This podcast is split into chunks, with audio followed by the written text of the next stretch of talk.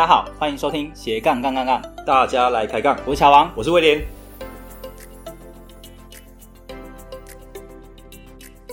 这个节目主要是分享斜杠人的大小事。我们希望透过不同斜杠人的访谈经验，让杠粉们获得更多的斜杠灵感，不再被单一职业、单一收入给绑架，进而获得更自由的斜杠人生。毕竟人生只有一次，为什么不斜杠呢？哎，乔王，怎样？哎，我最近看在你朋友是 FB 的那个，他有 po 到他们新家的照片，呢，感觉布置的好漂亮哦。哦，不是感觉啦，是整个布置很漂亮。对啊，那是那是自己布置的吗？还是请人布置的啊？哦，你说那一张哦，那一张我也有看到哎。对啊，那一张你觉得会是我朋友布置的吗？就，我记得你朋友好像没那么有美感呢。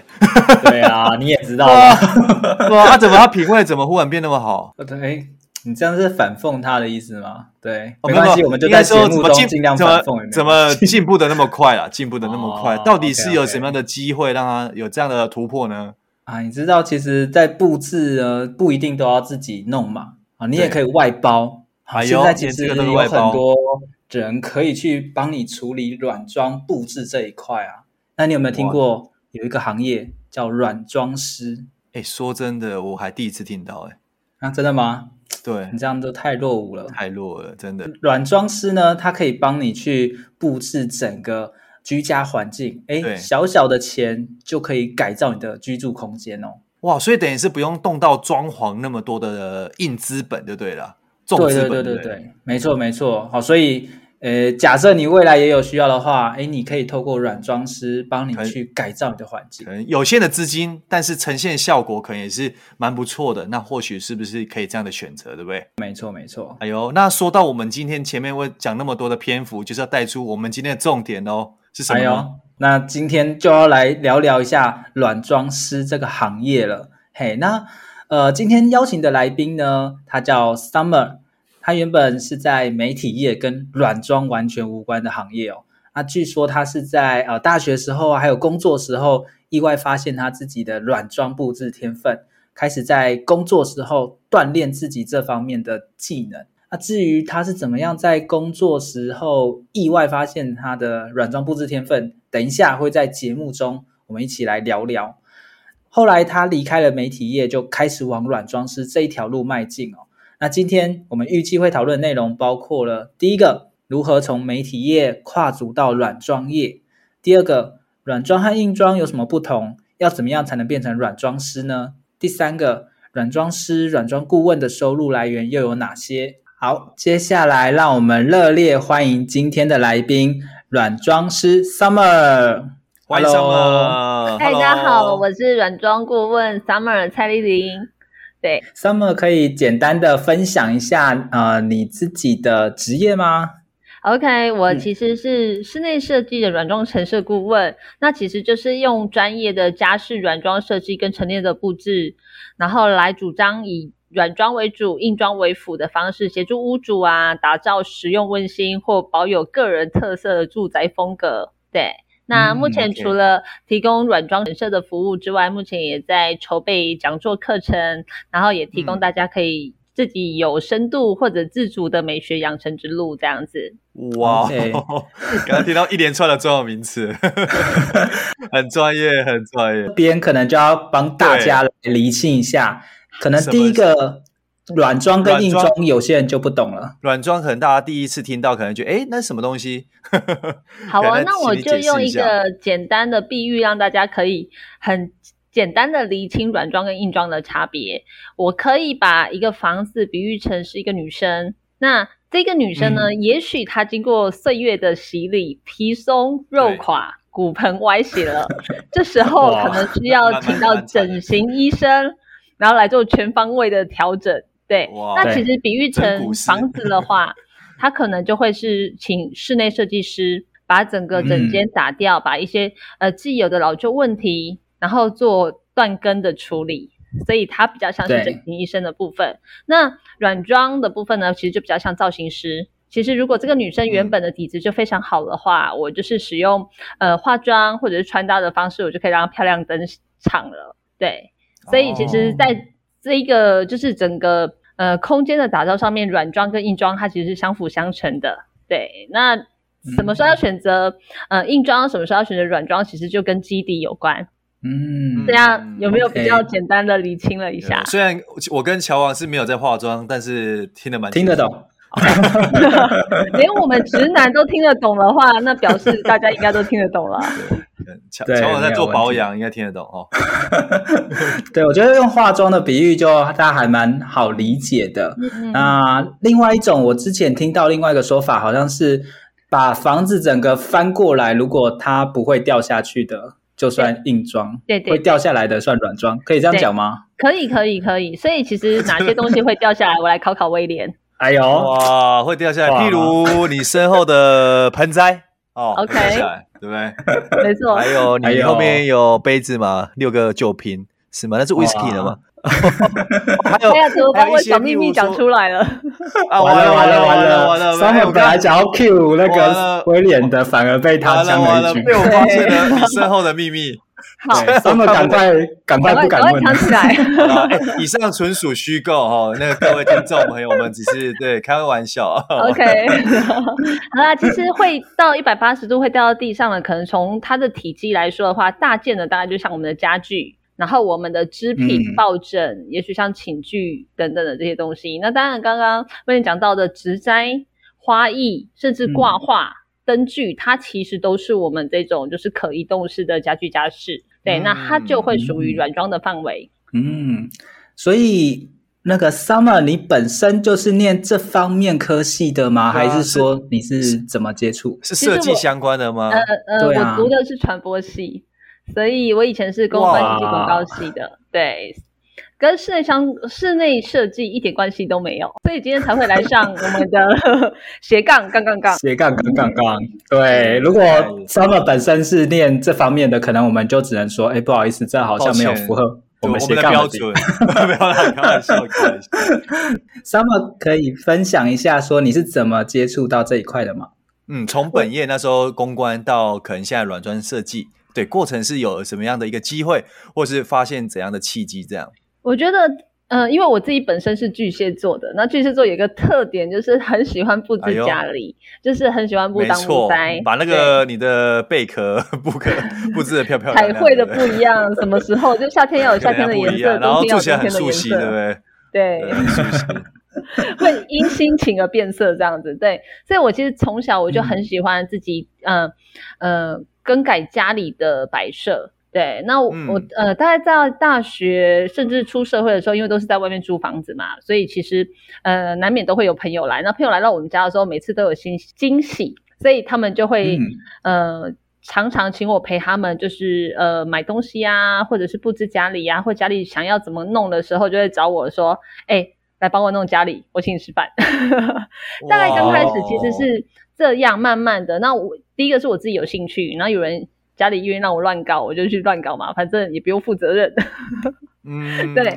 然后就是这样做出了一些，可能在朋友圈做出一些小口碑。对。然后后来我到电视台里面，其实我是做节目企划的。那，嗯、对。呃，虽然在呃电视台里面，它是会有分，譬如说美术，然后场务，然后跟节目企划，但其实他们的分工是非常的，呃，不是那么明确。所以节目企划呢，就是什么都要做。对。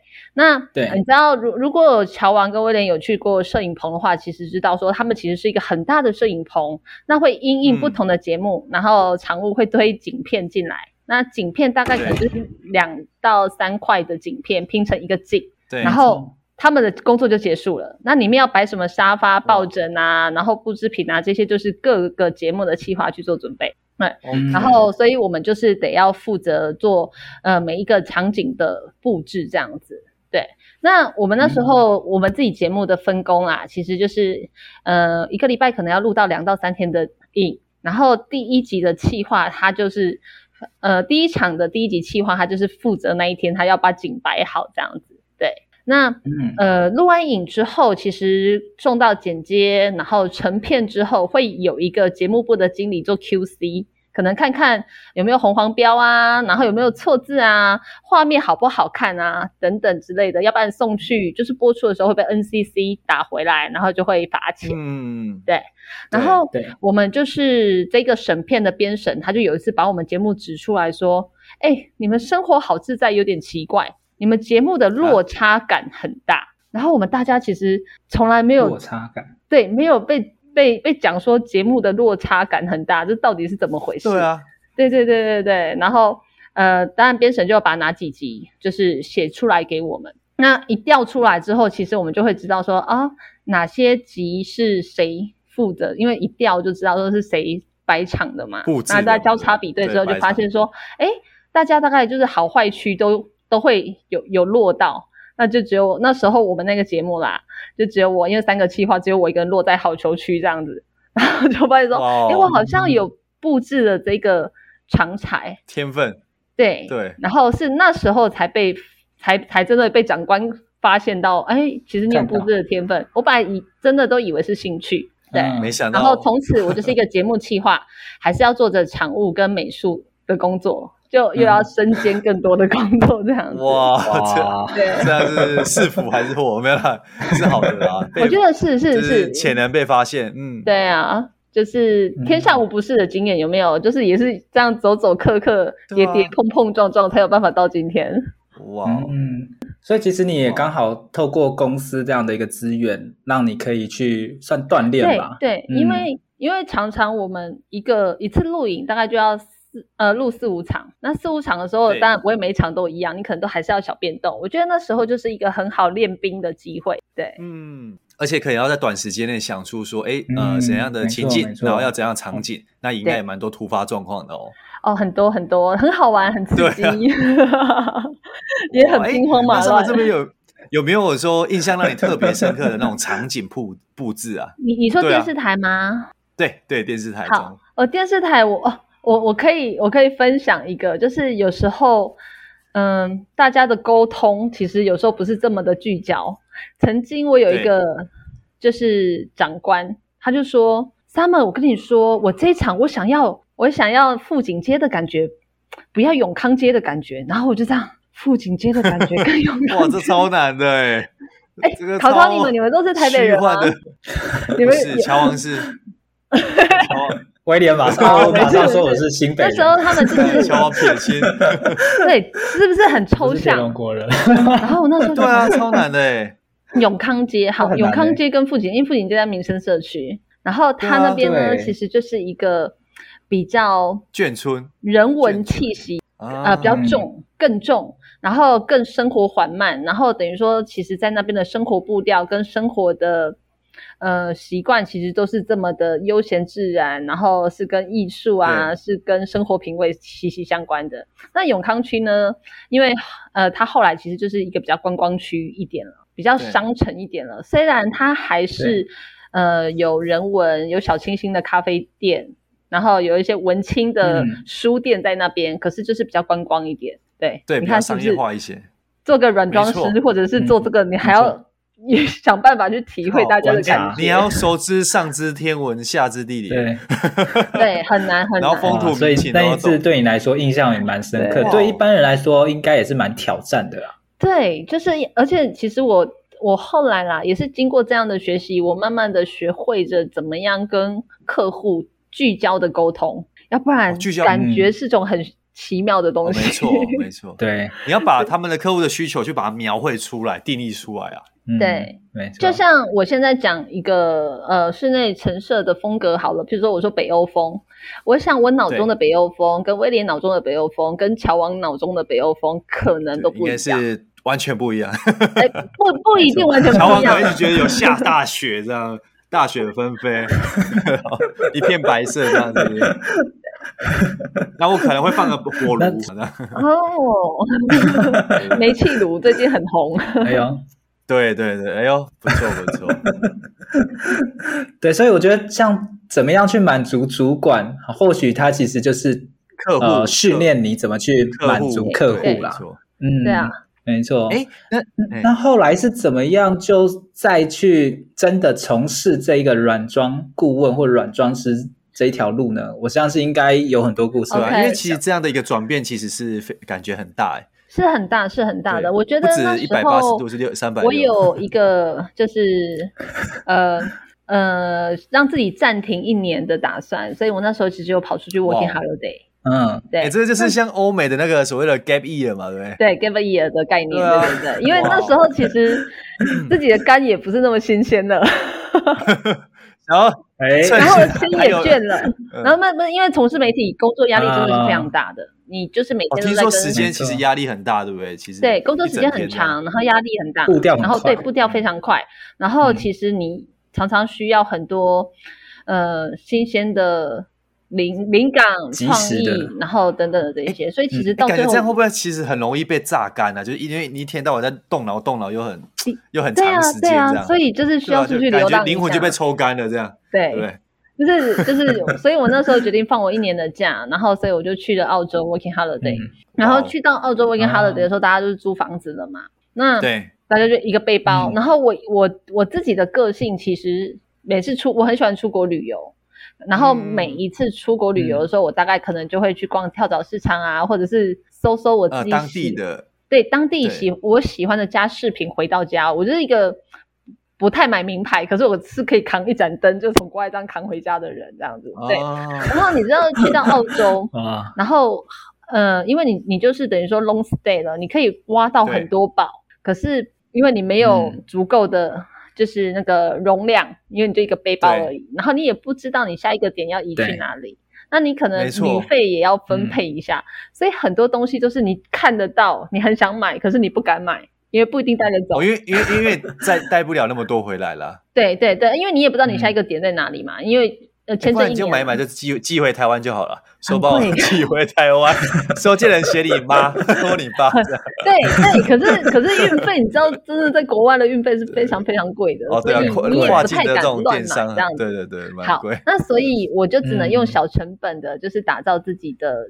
share house，然后因为我不想要委屈我自己住的很渣，对，所以我还是会布置了一下。那那时候我的房东是一个香港人，那他。又在那买了一间房子之后，他就想要做这种 share house 的生意。可是他不会装修房子，嗯、他也不会布置房子，所以他那时候就是有留意到说，哎，我把自己的房间弄得漂亮，然后工区可能也有一些小设计，就是我可能会铺桌巾啊，可能会去呃农场买花等等，就是反正时不时的我就会变一下变一下。然后他觉得这样感觉蛮不错的，所以他就说，嗯，张总，我可不可以请你帮我布置？对，然后我接到这个邀请的时候，你知道我多开心吗？我最喜欢花别人的钱了。既然你这么大方的，就是要给我钱花，让我去买这些我喜欢的东西，有何不可？所以那时候其实对我只是单纯的觉得说，哎，这个东西本来我就很喜欢，那我也带不走，那不如我就是。帮我的房东，然后布置好，然后他留在这里，等于说也也是我在澳洲的一个回忆这样子，所以就把他布去，就是花了两两个多礼拜吧，然后跑了各大的什么市集、跳蚤市场、古董店、家具店等等超多的，然后就搜了很多东西回来，然后把它布置出来之后，八间房间放到 FB 的社团，大概两个多礼拜就完，租就是整个就就租完了，哇。对，哇，然后哇。也是因为这个物件啦，那时候在 FB 的询问度是非常高的，然后就吸引到一个大陆的中介，然后来找上了我的房东，因为他们都是留澳华人，对，有共同的 生活圈，所以他就说：“哎，你的房子谁布置的啊？弄得蛮不错的。嗯”对，然后我的房东就说：“就就把那个房把我介绍给房仲这样。”介绍给他。因为在国外他们都是木屋，真的都是轻装潢重布置。那他们卖房子其实也跟台湾不太一样，所以他们比地段比较好的房子，他们会整个连软装搭配好之后一起卖，一起卖。哦，了解。那它等于会变一包这样，对不对？对对对对对对，就像我们的食品屋的概念啦。嗯、然后大陆人就非常精明啊，他就觉得说，好，那我如果找了软装师，可能一场要八九百澳币，可是找了背包客，嗯、一个小时十七块钱。多合算啊！那差很多哎。对，然后差额你想想看，可见额就是入到他的口袋了。对啊，差超多的。对，那那但是就也谢谢他，就是我我才打开了我一个新世界。我就会说，哦，原来这是一个生意，这是一个工作。没错。可是我在台湾没有想过有这样的工作可以做。可能以前也有，嗯、但是它是比较垄断在建商或者是一些比较高端的室内设计公司或者建筑事务所这样子。对对。对，哦，对，然后所以从这个时候发现你对对，我就发现说，哎，有这种工工作，那我也很喜欢，然后我自己也一直都是很有兴趣的。它其实是跟我自己的兴趣是不谋而合的，对，对，所以我就想说，哎、嗯，好，那回到台湾之后，我来研究一下，所以才会开始有、哦、呃想要斜杠软装的这个想法开始。嗯，了解。哎，Summer，那这边我想请教一下哈，因为刚刚听到就是说，就是过程中啊，展现你的天赋啊，或者什么的。然后我相信很多听众朋友也想要知道说，哎，所以你在过程以前在念大学或者什么，就是学广告嘛，所以呃，软装的一些知识啊，或一些设计的美感啊，你觉得是有特别学什么哪一块自己自学，还是说你觉得就是真的是天分那种，就是譬如说看东西的美感？像可能我跟乔网的美感跟你的美感就不一样，是吗？这个 我相信很多听众应该很好奇啊。从威廉背后，大家可以一略知一二。呃，对，这个就是我这个这个背景就需要给 Summer 好好 OK OK，找个时间哈，找个时间要 booking 你的时间一下。对，那乔网你自己也没多好，朋友请吃饭有没有？我可以过去帮你看一下。哎呦，然后用完说，哎，威廉，你这个可能预算要高一点，大改不住。你要大改砍掉，从骗到可以敞开，然后我们再来提后面的预算，这样子。再再来，在后面说要追加预算。对对。对，高招。我觉得呃，美感这个东西真的是有些人生下来就非常的好。我觉得我自己可能都是在一个水平而已。嗯、对，但有些人真的，我就是我身边有认识很多朋友，他们那个真的就是天生的绝对色感，然后绝对的比例，看看就会知道。他们可能绝大部分这些人就是都跟艺术然后工作相关的，哦、对。所以我觉得美感这件事情呢，天生美感这件事情就是已经取决于在我们出生的时候了。可是后天的美感，我们俩没救了。你不要再他们只有说他是水平而已，我们是水平之下不知道多少。我刚刚有说这是先天的，我们应该我们应该到地板的啦，我们是地板。地板 还是十八层，然后你不用努力了，因为刚刚 Summer 说的还是十八层，Summer 补了一刀，好好，我 hold hold 不住了，乔网 hold 不住了，对，而且而且乔网，你刚刚听到一个重点嘛？Summer 说这种美感在你出生的时候就已经决定了，我说先天的美感，哎哎哎，你们都不听人家好好讲话的，你们对嘛？你要听 Summer 讲完啊，先天的美感了，不好意思，然后后面再补上一句，后天呢其实也没救了。还没有，哎，这一刀，这一刀，我们听 Summer 讲完。我觉得后天的美感，它其实是可以借由不断的观察，然后训练，然后多看，然后来培养，慢慢培养出来的。对，所以我觉得先天不足也没有关系。我刚刚就说了，我觉得我其实，我觉得我自己其实就是有一般而已。我不，我不觉得我真的美感非常好，但是我觉得我有一个太谦虚了。我有一个就是优势，就是我阿姨她其实是、嗯、呃开花店的，所以呃从、哦、小到大我是被花店哦，对，所以其实从小到大我是被花花草草包围长大的，然后呃刚好、哦、那个环境对不对？对，那个环境，然后可能所以譬如说花要配色，然后又。或者是可能后面他因为他从国外回来的，所以他那时候的花店其实的装潢也比较特别。那在二二十几年前，其实也没有什么室内设计，还在中红的年代，有没有？大家怎么找设计师？哦、就是会会看到某一间店很漂亮，然后他就推开门说：“请问一下，你们这边谁设计的？”对对哈、哦，那那时候也没有网络啊，也没什么一些资讯呢，对不对？大家都是介绍来，或者是问用嘴巴问的。对对对对，大部分都是可能是就是口碑介绍、亲友介绍。要不然就是我有这个需求，嗯、然后我的谁谁谁在做什么，就直接这样介绍去了。那另外一种就是直接有实体的给人家参观，然后大家就会自己去询问。那刚好我阿姨的花店那时候在嘉义是呃比较特别的花店，因为它是仿真花艺店，所以它是有一点点复合式的，哦、除了呃家具、饰品、花艺鲜花之外嘛，呃鲜花也有，但是平常非节日的话，它是仿真花艺。哇，哎、嗯欸，它这样蛮前卫的哎。对啊，在在那么久之前，二十几年前，真的对。然后大家对对仿真花还是觉得是假花的概念的时候，其实他那时候已经都从国外进口，现在公社在用的那种仿真花了。哇靠！哎，你你阿姨领先整个台湾二十几年呢？是是是，所以我觉得这个可能是我后天在他那边学习 到，耳濡目染之下。对，比较比较就是可，但但是我还是看的蛮多的杂志啊，就是我以前好喜欢去图书馆，嗯、然后去。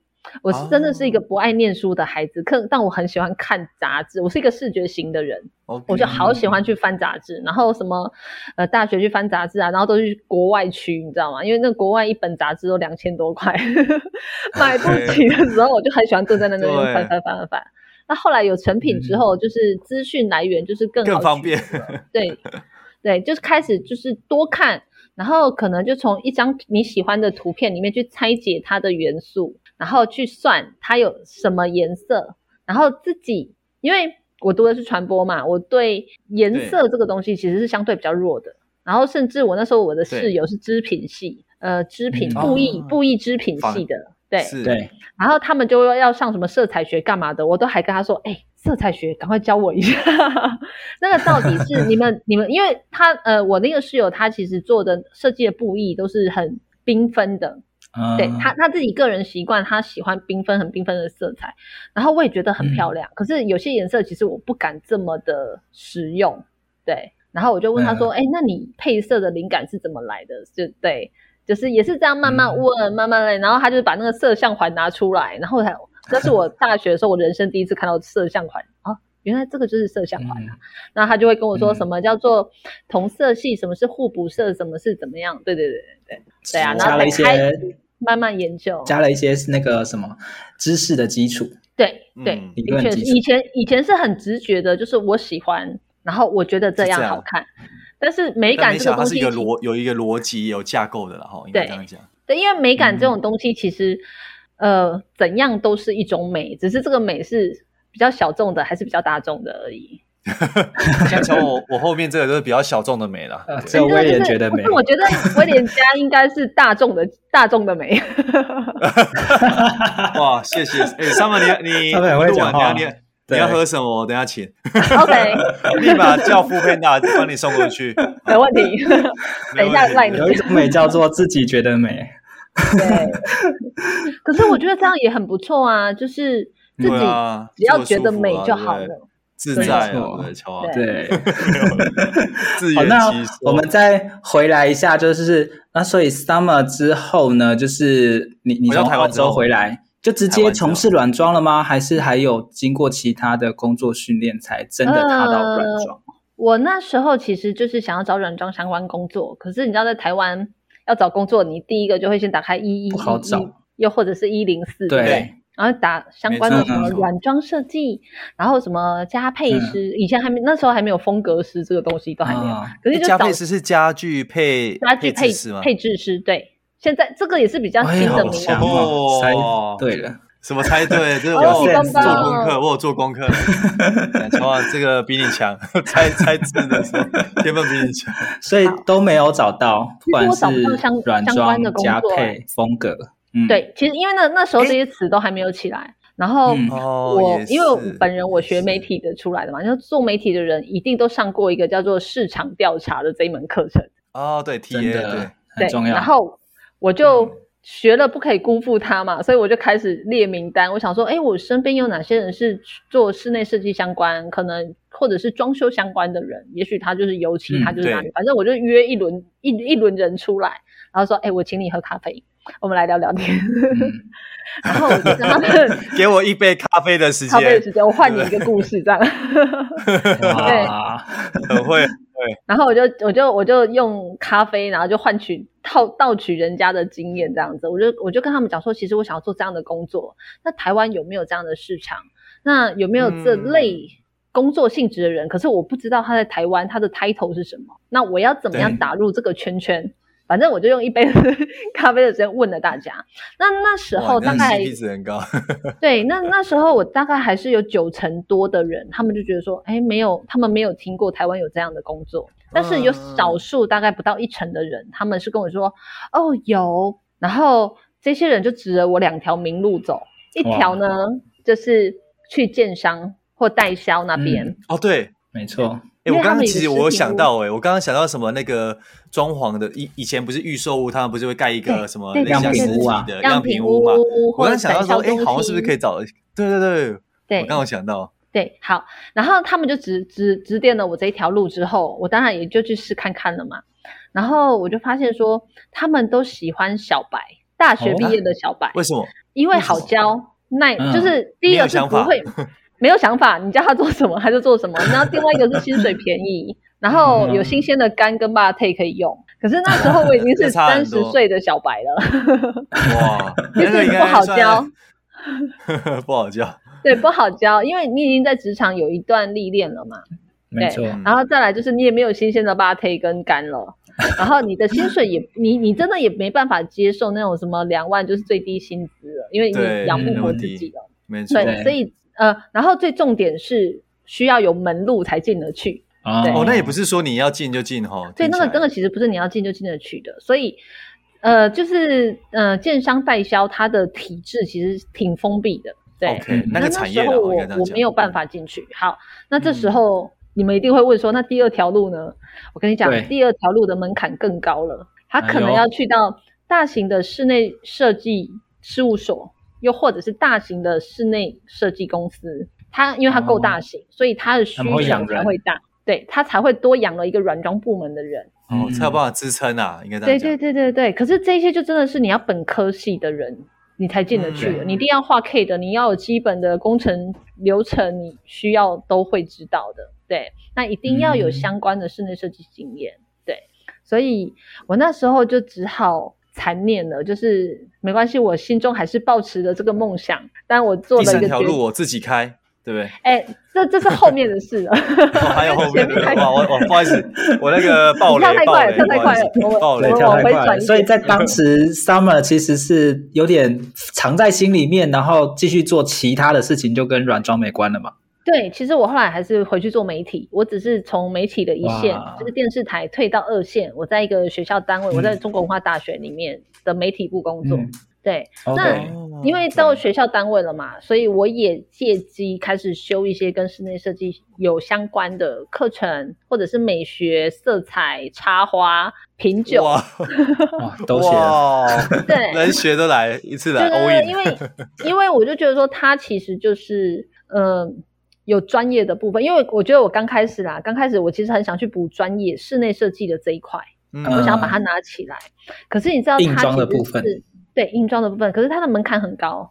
你如果是一个外行的要跨进去的话，其实是相对难。对，但我我就我就吃了几门课之后，我就发现说，哦，真的消化不了。太硬了。对对对对对。然后重新定位之后，我就发现说不太对，我应该还是有基本概念就好了。我觉得那个基本概念大家还是要有的，就是你在暗场怎么跟师傅沟通，你要。有基本的逻辑架构，或者是这种施工流程，你才有办法让你的业主知道说，我的第一栋、第二栋、第三栋我该怎么走。那如果你没有把这些东西搞懂的话，其实你的工程流程其实是会有一些影响的。那甚至这些影响，它会造成金钱或时间上的成本增加。对。然后我后来就发现说，对，我其实好像只要把这些搞懂就好了。那其他的部分呢，我应该是去摄取美学相关的东西。对，所以其实后面刚刚说的什么喝酒啊、嗯、吃饭啊、玩耍啊，大概就是后面这个时候。为了工作这样。啊，不是，对，为了工作，没错的，乔王讲的非常正确。